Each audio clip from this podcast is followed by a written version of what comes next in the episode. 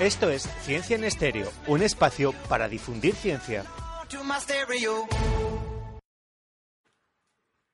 Todos, o casi, vamos conformando, modelando nuestra vida con zonas de confort, de las que obtenemos seguridad a través de los hábitos, de los patrones que generamos, hasta que llega un día en que puede que las situaciones vitales nos empujen a replantearnos estos hábitos. Y en la modificación puede también que descubramos que antes vivíamos dentro de unos límites. Para ello es muy recomendable el generarnos desafíos. Mucha gente lo llama problemas. Y es que no todos son negativos.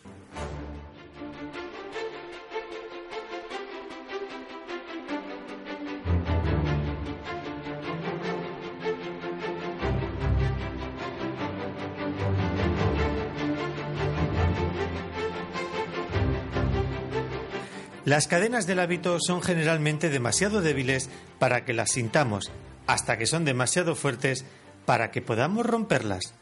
Pero qué bueno es esto. Hola Chantal. Hola Manuel. Y que lo digas, es de uno de los mejores filósofos de la ciencia del siglo XX, junto a Karl Popper, Russell Lakatos o Mario Bunge. Y que recientemente ha sido su aniversario de nacimiento. Pues sí, el 18 de julio del año 1922 nacía el historiador, filósofo y físico Thomas Samuel Kuhn en Cincinnati y murió el 17 de junio eh, de 1996 en Cambridge.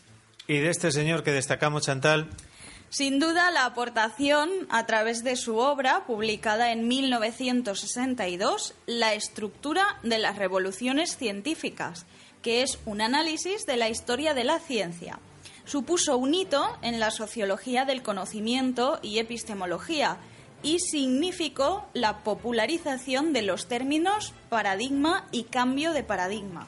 A propósito de esto, comenta Kuhn que la física de Aristóteles era notablemente diferente a la obra de Newton en lo referido a conceptos de materia y movimiento, aunque ello no implica que sean más limitados o peores que los de Newton, solo diferentes. Exacto, según Kuhn, las ciencias no progresan siguiendo un proceso uniforme por la aplicación de un hipotético método científico. Se verifican, en cambio, dos fases diferentes de desarrollo científico.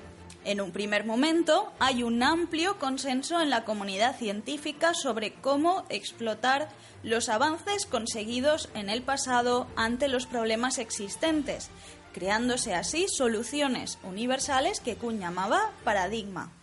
¿Y qué pasa con estos paradigmas? Pues que la propia verificación de las cosas y su falsación hace que nuevas propuestas se conviertan a su vez en los nuevos paradigmas, que restituirán a los antiguos, aunque bueno, sin los cuales estos nuevos no hubiesen podido ver la luz. Vale, para clarificar cosas, ¿algunos ejemplos concretos? Pues hay muchos, Manuel. En cosmología, por ejemplo, el paso de la concepción tolomaica a una copernicana. También pues de la mecánica aristotélica a la mecánica clásica o de la física newtoniana a la relativista de Einstein, el desarrollo de la mecánica cuántica en sí, que redefinió la mecánica clásica. Ah, pues mientras en nuestro Ciencia en Estéreo debatimos acerca de nuevas estructuras, por ahora nos quedamos con la predominante, pola, con la predominante, perdón, en nuestra segunda etapa y nos vamos derechos al noticiencia.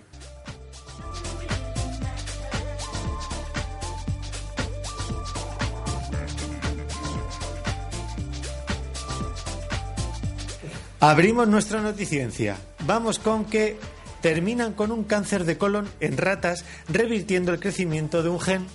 Un grupo de investigadores estadounidenses ha conseguido frenar el crecimiento de un tipo de tumores restableciendo la función intestinal normal, restaurando los niveles APC, que son de poliposis adenomatosa coli. Se han podido convertir en ratones células de cáncer colorectal en tejido sano de nuevo en cuestión de unos días y ya se está buscando de qué forma se podrá utilizar la misma metodología para el desarrollo de tratamientos que sean más efectivos y menos tóxicos en humanos. Esto casi el título de una novela. El Alzheimer no puede con la música.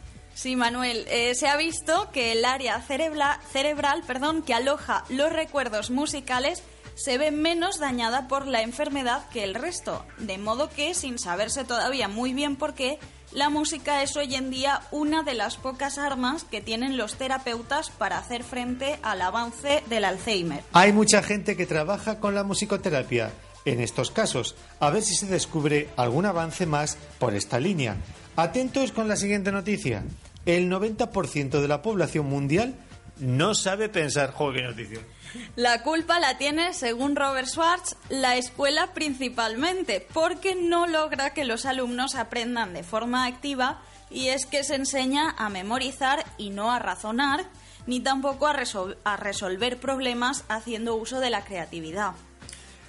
Atención, porque el pez pacú, que es el muerde testículos, muy simpático él, se asienta en Europa. Esta especie, familia de las pirañas, es originario del Orinoco, en el Amazonas, y ha sido introducido de forma ilegal en Europa. Se trata de una especie que puede llegar a pesar unos 25 kilos y a medir unos 90 centímetros. Y ha sido ya visto en Europa, por lo que pues, lo tenemos cerca. Y hablando de especies raras, y que con este calor no me extraña, el calor cambia el sexo de los dragones barbudos. Sí, se ha descubierto este fenómeno en esta especie, pero lo curioso es que el cambio genético produce que sea la temperatura el determinante del cambio de sexo y no los cromosomas, como ocurre en la mayoría de especies. De hecho, en individuos en libertad se ha visto que pese a tener los cromosomas de macho, en realidad eran hembras las cuales, al aparearse con machos normales, perdían los descendientes los cromosomas sexuales y el sexo venía dado de acuerdo con la temperatura de incubación del huevo. Chica, qué lío. Bueno, pues nada, faltará ver si es una ventaja evolutiva o hacia dónde va a parar el futuro de esa especie en concreto. Pues con esta última noticia vamos a llamar a David que venga a ver de qué va hoy el monográfico. A gentleman. He could be a preacher when your soul is down.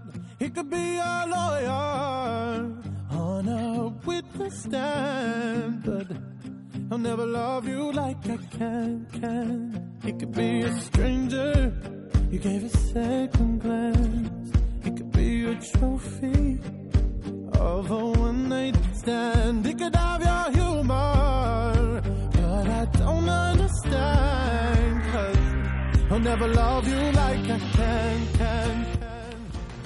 Bueno, David, la verdad que en el programa anterior no nos dejaste demasiado claro de qué nos ibas a hablar hoy. Diste algunas pinceladas, pero ya te digo, tampoco clarificaste mucho del monográfico.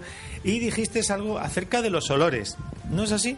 Bueno, sí, básicamente íbamos a hablar del por qué olemos. Mm. Y os dije que si se olía mal, siempre podríamos echar las culpas a otros. ¿Al de al lado? no, a otros que, que no se ven a simple vista, a las bacterias, y si me apuras, a los hongos.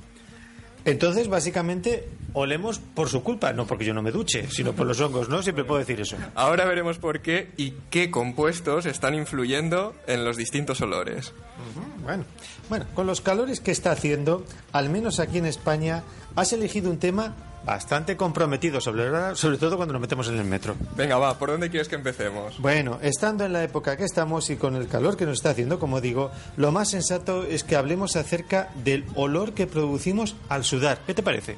Bueno, de entrada deciros eh, que nuestro cuerpo produce dos tipos de sudor. Uno que huele y otro que no huele. Pero os aseguro que ninguno de los dos huele más de... Perdón, huele mal de por sí en realidad. Bueno, de hecho el olor llega a caracterizar a cada uno. Sí, en nuestra piel existen dos tipos de glándulas sudoríparas, eh, las llamadas, por un lado, ecrinas, que apenas producen olor, ya que mayoritariamente expulsan agua, y pues que son abundantes sobre todo en el tórax y en la parte de la espalda, etcétera, ¿no? Estas son las responsables de que mojemos la camiseta cuando hacemos deporte. Exacto, su función sería básicamente de refrigeración, de mojar la piel para facilitar el intercambio de calor. Por otro lado, como os he dicho, tenemos las apocrinas. Estas se secretan estas lo que hacen es secretar una mezcla de lípidos, agua, feromonas y algunos aminoácidos que son productos de desecho de nuestras células. Aunque bueno, en principio no tiene por qué, el por qué ser desagradable. En absoluto. Es el responsable del olor corporal típico de cada individuo y que influye sobre todo en las relaciones sociales, con la pareja, etcétera. Ya. ¿Y estas glándulas dónde se localizan? ¿También están presentes en áreas concretas como las otras? Sí, en este caso eh, son abundantes en las axilas, en la zona genital, en el conducto auditivo y algunas eh, también en la, en la palma de las manos y en los pies. Vaya, pero todo esto en principio no tendría el por qué oler mal. No, el problema es que todas estas secreciones son altamente nutritivas para esos seres diminutos que cohabitan en nuestra piel, las bacterias y los hongos. Aunque estas bacterias creo que no son peligrosas. No, en absoluto. Tenemos asumido ese rol de que los microbios son siempre patógenos y jamás pues, vemos la cara positiva de estos. De hecho, tenemos muy eh, asumida la maldicha flora intestinal, que yo prefiero llamar microbiota intestinal, y pues, no las bacterias que tenemos asociadas a nuestra piel y que también nos protegen frente a otros patógenos que podrían producirnos pues, problemas de- del tipo epidérmico. Bueno, entonces son ellas las responsables. Bueno, más bien su metabolismo. Para ellas, ese sudor con aminoácidos, grasas y agua, junto con la temperatura corporal, eh, pues, eh, sería como para nosotros irnos a vivir a un chalecito al borde de una cala, vamos, todo un lujo. De hecho, podríamos decir que nuestro sudor tiene unas condiciones parecidas en cuanto a los nutrientes que podemos encontrar a esas placas Petri que vemos en las películas y que se utilizan en los laboratorios. Ya esas redondas, ¿no? Exacto. Pero volviendo al tema, eh, lo que ocurre es que estas bacterias se alimentan del entorno que les rodea, incorporando esos nutrientes que metabolizan para obtener energía. Pues bien, teniendo en cuenta que en la mayoría de veces esos procesos son de tipo fermentativo, los compuestos se descomponen en otros productos más simples como son ácidos grasos, aminoácidos, alcoholes, compuestos sulfurados, amoníaco y un largo etcétera. Y esa mezcla es la responsable de ese olor que a nosotros nos resulta desagradable. Ajá, de ahí digamos pues la mezcla este de olor entre rancio, ácido, mohoso, ¿verdad? ¿Va por ahí la cosa? Exacto, al igual que los perfumes, pues las mismas esencias mezcladas con distintas proporciones pueden dar distintos aromas y aquí ocurre pues algo parecido. Claro, y en esto pues también tenemos la personificación, que cada persona pues genera lo suyo. Sí, porque la microbiota es variable también mm, dependiendo de, de la propia persona y puede dar a distintos olores. Venga, vamos a entrar en el terreno escatológico casi, un poco más desagradable, porque si hay algo mítico es que los pies huelen a queso. O los quesos huelen a pies. También. Curiosamente, los responsables aquí son los mismos. Las mismas bacterias. y hongos. A ver, el olor y el sabor del queso, sobre todo de quesos que han madurado, proviene de los complejos procesos bioquímicos que se producen en la leche una vez coagulada, donde las bacterias de distintas especies transforman la composición inicial de la leche pues, en otros productos. Este metabolismo da, lugar pues, a lipólisis y a proteólisis que generan compuestos más sencillos como son ácidos grasos libres, péptidos y aminoácidos, que son de alguna manera los últimos responsables del olor y el sabor del queso. Pero, bueno, en nuestros pies no hay leche que pueda fermentar. Pero sí hay elementos que son comunes y con una composición parecida, como es el caso del sudor que hemos comentado anteriormente. eh, pues tiene compuestos parecidos, aminoácidos, parecidos a los de la leche, también la, la- la poca aireación, la falta de aireación y la presencia de, de piel muerta, que como he dicho, al fin y al cabo son proteínas, como mayoritariamente la queratina. ¿Y son las mismas especies de microorganismos? Algunas pueden coincidir y otras no. Pero lo que más eh, tienen en común es los subproductos que dan lugar al aroma y el sabor del queso, como son el ácido acético, el propiónico, el butanoico, el metanotiol, y estos los producen microorganismos con nombres como Brevibacterium linens, Staphylococcus epidermis, Propionobacterium, es decir, los quesos suelen ser especies de bacterias lácticas y algunos hongos, no son exactamente las mismas especies que tenemos en los pies siendo pues, en el queso los ma- el más conocido el Penicillium roqueforti. Pero de los microorganismos anteriores sí que es verdad que hay algunos quesos que son fermentados por los mismos microorganismos que dan el olor a pies. Bueno, pues ya sé que es algo muy típico en nuestro programa. Solo por curiosidad. ¿Cuáles son? Yo no sé si he probado alguno de ellos, bueno, alguno creo que sí, pues, por ejemplo el del Paese, el Port du Salut, Pals Pustay, Munster o Limburger. Estos sí que los tienen y coinciden pues, con los nuestros, con los que están en nuestros piececitos. A ver, chico, oye, qué pronunciación. Vamos a irnos con algo, vamos a seguir nuestra línea escatológica que tanto me gusta y desagradable si cabe. Por favor, si escucháis este podcast comiendo, os recomendamos que lo pongáis en pausa. porque vamos a hablar de nada más y nada menos que... Eh, bien, a ver. A ver, aquí también podemos echar la culpa a las bacterias Venga, sí. y que sin dudas pues, son un auténtico mundo aparte. En el caso de las flatulencias te habrás dado cuenta de que no todas huelen igual. Desde luego, ¿tú sabes lo que es el horno finlandés? Vamos, prefiero catar vino, pero sí que es verdad que se puede apreciar matices, incluso en uno mismo dependiendo de cómo esté el, pro- el propio estómago, claro. Exacto, aquí está la clave, es decir, el olor de nuevo pues procede del resultado de la fermentación que hace nuestra microbiota intestinal de nuestros alimentos. Algunos de estos compuestos son el nitrógeno, el metano, el CO2, el oxígeno, el hidrógeno, pero todos ellos son inoloros. Quien marca los matices de nuevo son el ácido butírico, el sulfuro de hidrógeno y el disulfuro de carbono. Según la composición bacteriana, pues están unos u otros en mayor proporción. Jo, qué traca de final de monográfico. hemos intentado ser lo más cautos posibles y nos hemos dejado algún que otro olorcillo por el camino. Pero por hoy creo que tenemos bastante y es suficiente como para hacernos una idea, una vez más, de lo que ocurre en nuestro cuerpo. En las recomendaciones ya os colgaremos alguna cosita que otra más un poco pues, más ampliada, no os preocupéis. Pues nada, David, venga, pongo, ponnos algo de música, que todos los sentidos hay que deleitarlos, para dar paso a las recomendaciones con nuestra compañera Chantal.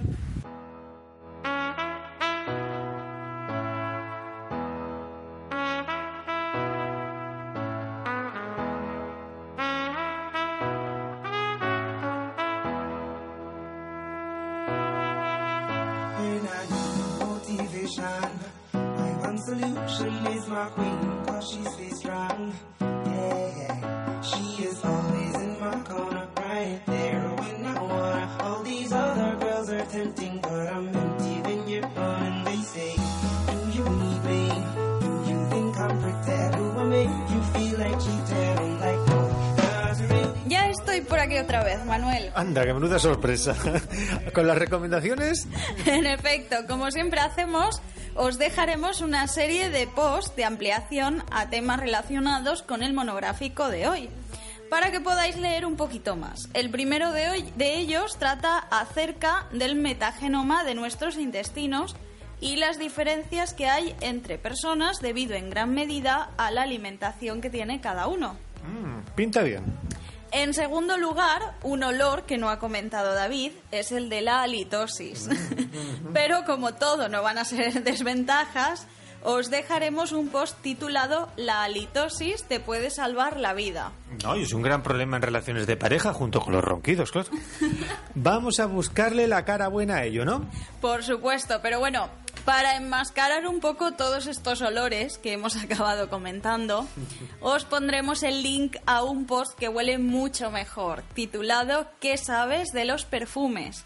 el cual sirve también de introducción a un ciencia en estéreo precioso dedicado al tema también de los perfumes. Mm, cierto, ese ciencia en estéreo no lo podéis perder porque además lleva una banda sonora espectacular. Bueno, pues ya tenéis material para pasar alguna que otra tarde aprendiendo un poquito más acerca de aquello que nos rodea y nos envuelve cada día.